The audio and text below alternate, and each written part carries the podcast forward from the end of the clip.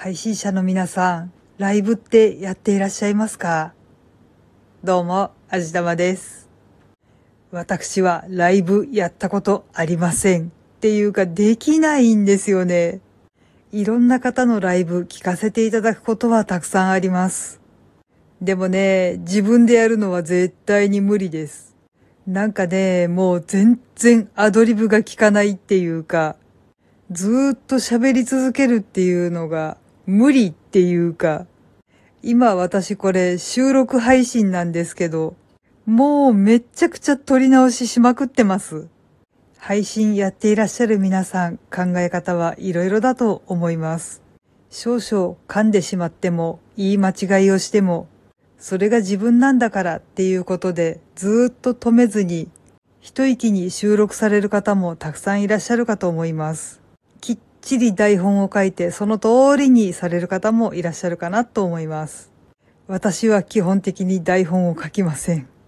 思ったことを話してて噛んだり間違ったりしたらそこで止めて巻き戻して撮り直しています。そんなにこだわるほどのことなのかよって我ながら思うんですけど、なんかね、油断してると言ったらやばいことまで言っちゃってる気がするんで、ちょっと自分で聞き直して山ほど手直しをしてしまったりしますね。多分そんなことをしなくても私のこの拙い配信を聞いてくださってる方はそんなに多くはないかなとは思ってるんですけど、一応やっぱり聞き苦しくないものを作ろうかなっていうのが最低限のマナーだと思っているので、あんまりめちゃくちゃなことは言わないようにしているし、うっかり言っちゃったら即取り直しですね。こんな感じなのでライブって本当にできないですね。でも憧れはします。本当に憧れます。ライブできる方ってもう本当に尊敬します。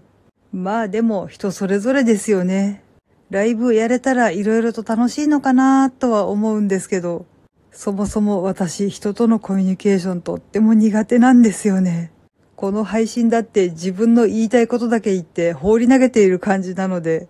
相当めちゃくちゃかなとは思ってるんですけど、ネタがなくて苦しんでいる割には、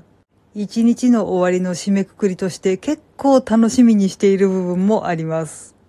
まあ私は私のやり方でゆっくり続けていけたらいいなぁと思いつつ、今回はこの辺りで締めていきたいと思います。もう自分でも何を言っているかわからないんですけど、ここまで聞いてくださって本当にありがとうございます。